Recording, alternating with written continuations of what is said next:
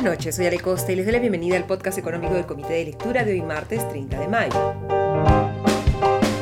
Hoy es el día número 174 del gobierno de Dina Boluarte. Hoy el diario Gestión le dedica su portada a las declaraciones del viernes pasado del presidente de México, Andrés Manuel López Obrador,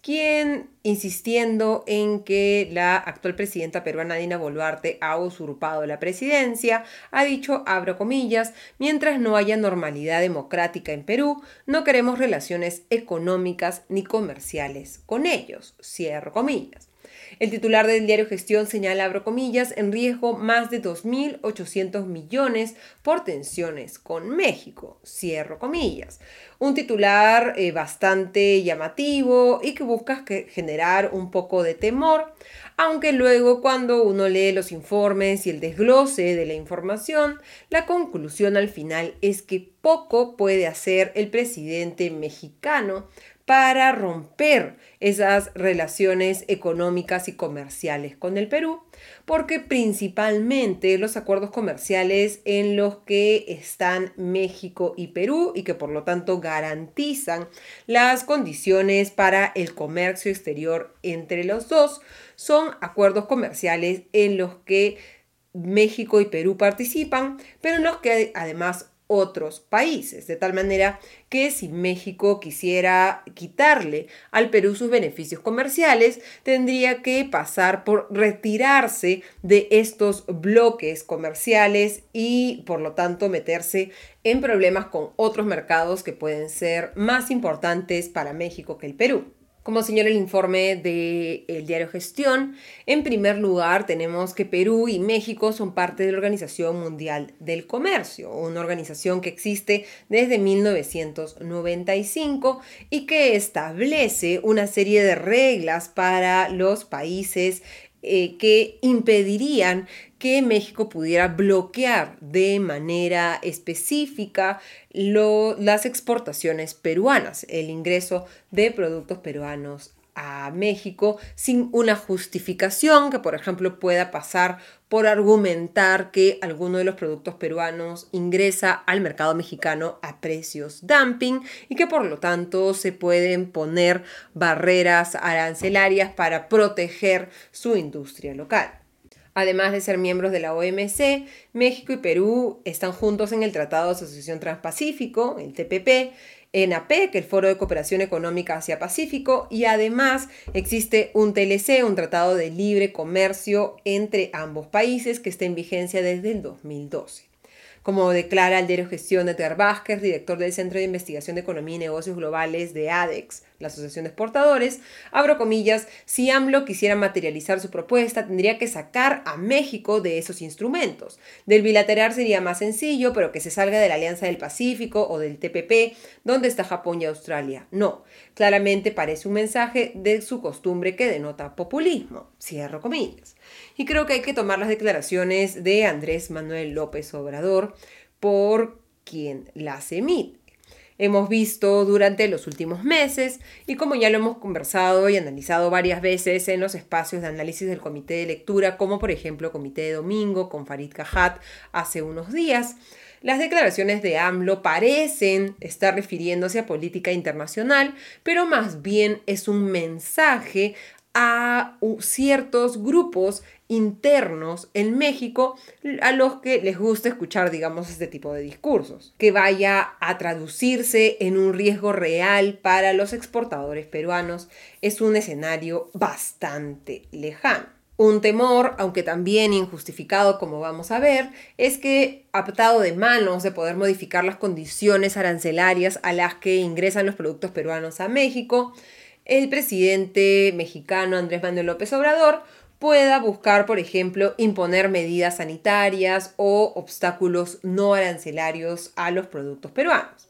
Sin embargo, como señala Carlos Posada de la Cámara de Comercio de Lima, esto iría en contra de lo que históricamente ha tratado de defender México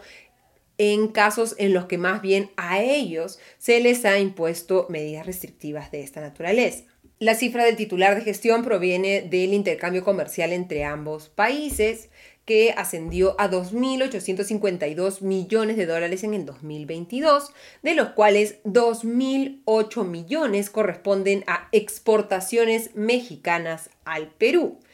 Esto lo que muestra es que la balanza comercial está inclinada a favor de México. México nos vende más a nosotros de lo que nosotros le vendemos a México y por lo tanto quien saldría perdiendo si es que se rompen teóricamente estas relaciones comerciales es México y no nosotros. El último domingo, el Consejo Empresarial Mexicano manifestó su total rechazo, como señala el diario Gestión, a una eventual suspensión de las relaciones económicas y comerciales con Perú, destacando que el intercambio de bienes y servicios entre empresas de ambos países sostiene un mercado conjunto de aproximadamente 160 millones de consumidores que le exportamos a México. De acuerdo con Comex Perú, exportamos uvas frescas, principalmente cobre, aceite de palma y pimientos. Y más bien México nos exporta productos con un mucho mayor valor agregado. Productos de línea blanca como lavadoras, televisores, equipos de radiodifusión y también todo tipo de vehículos, dado que muchas marcas de vehículos tienen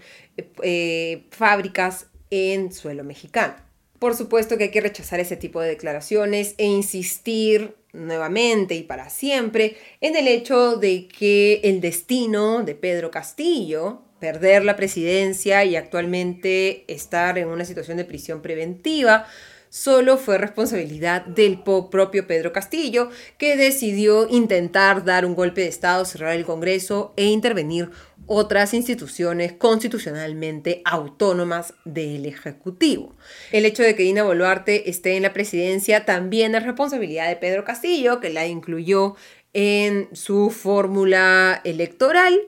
y finalmente su llegada al poder ha sido a través de la vía constitucional. Se pueden criticar muchas cosas de la presidenta Dina Boluarte, pero no la forma en la que finalmente llegó al poder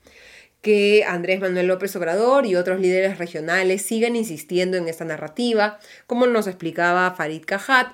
responde más a dinámicas internas de estos países, problemas internos que se buscan desdibujar con este tipo de conflictos verbales externos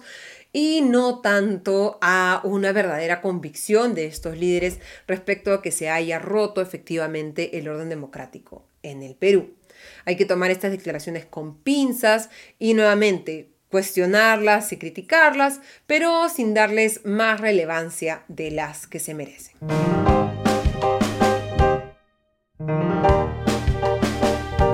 Y hoy es el Día Nacional de la Papa y preocupan los datos que comparte el Ministerio de Desarrollo Agrario y Riego respecto a la producción de este alimento básico para las mesas peruanas. La producción de papa durante los primeros tres meses del año cayó en 17% frente a los primeros tres meses del 2022. Las áreas de cultivo de papa en la campaña agrícola de este año también se han reducido en 8,7% y esta reducción en la producción de papa se explica por la escasez de fertilizantes y la sequía prolongada que ha afectado las principales zonas productoras durante el año pasado, durante la temporada de siembra.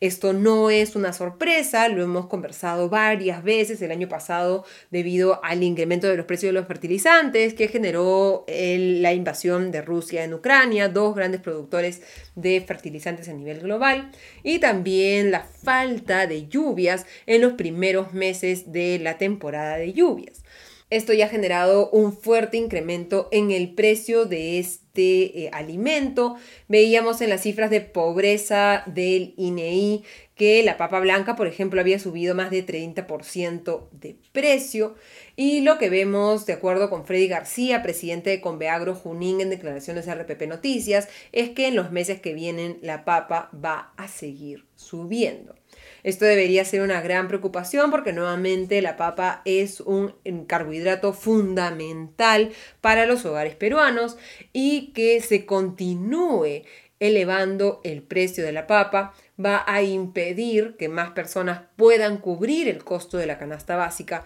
y por lo tanto salir de la pobreza.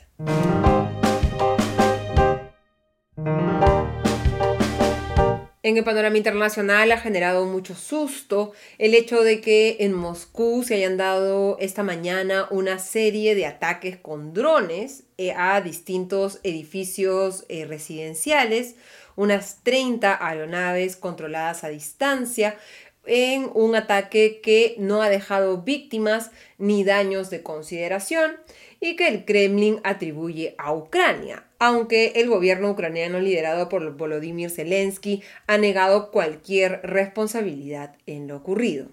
Además, un portavoz del Pentágono ha señalado que, abro comillas, Estados Unidos no apoya que se produzcan ataques dentro de Rusia, cierro comillas. Las bolsas europeas, sin embargo, se concentraron más en el nerviosismo respecto a si se va a llegar o no a un acuerdo para suspender la aplicación de los límites del techo a la deuda en los Estados Unidos en la votación mañana en la Cámara de Representantes en ese país. Otro ingrediente para la caída de las bolsas europeas fue el hecho de que un informe mostrara que la confianza de los consumidores en la economía de Estados Unidos cayó en mayo menos de lo esperado, pero igual cayó a un mínimo desde noviembre del 2022, según el índice del Conference Board. La confianza de los consumidores es importante porque nos permite medir qué tan dispuestos van a estar los consumidores a adquirir bienes, especialmente eh, bienes duraderos como automóviles o eh, eh, viviendas. Y de esta confianza depende el dinamismo del consumo y la demanda por los productos que se producen en ese país y los que se exportan a Estados Unidos. Y en materia de negocios, el productor de chips de procesadores Nvidia hoy superó por primera vez el billón de dólares de capitalización en la Bolsa de Valores de Nueva York, entrando a este exclusivo club que conforman compañías como Apple, Microsoft y Alphabet. Porque es que la capitalización bursátil de Nvidia ha subido tanto durante las últimas semanas, hoy subieron 5,6%, pues porque Nvidia se ha posicionado como la, la, fabricante de procesadores que está apostando más por la inteligencia artificial, que es una de las nuevas tecnologías que está moviendo más los mercados en este momento. Desde el comienzo del año las acciones de Nvidia se han disparado un 181%. Al cierre de la sesión se moderó este rally de las acciones de Nvidia y cerró con un alza de 3% y una capitalización bursátil de 991 mil millones de dólares, lo cual nos lleva a pensar que en los próximos días podría ya establecerse de manera permanente en este club del el billón de dólares de capitalización bursátil.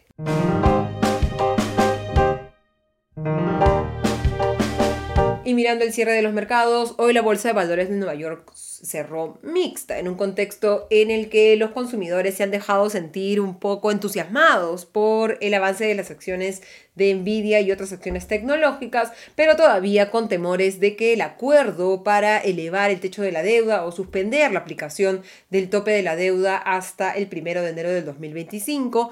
pueda no ser aprobado por el Parlamento estadounidense. El índice Dow Jones cayó 0,15%, el Standard Poor's casi no se movió y el Nasdaq avanzó 0,32%, mientras que la Bolsa de Valores de Lima cerró con pérdidas. El índice general cayó 0,65% y el selectivo bajó 0,37% y el tipo de cambio subió ligeramente hoy para cerrar en 3,675 soles por dólar. Terminamos así el podcast económico de hoy. Les deseo una excelente noche. Nos reencontramos mañana. Hasta entonces.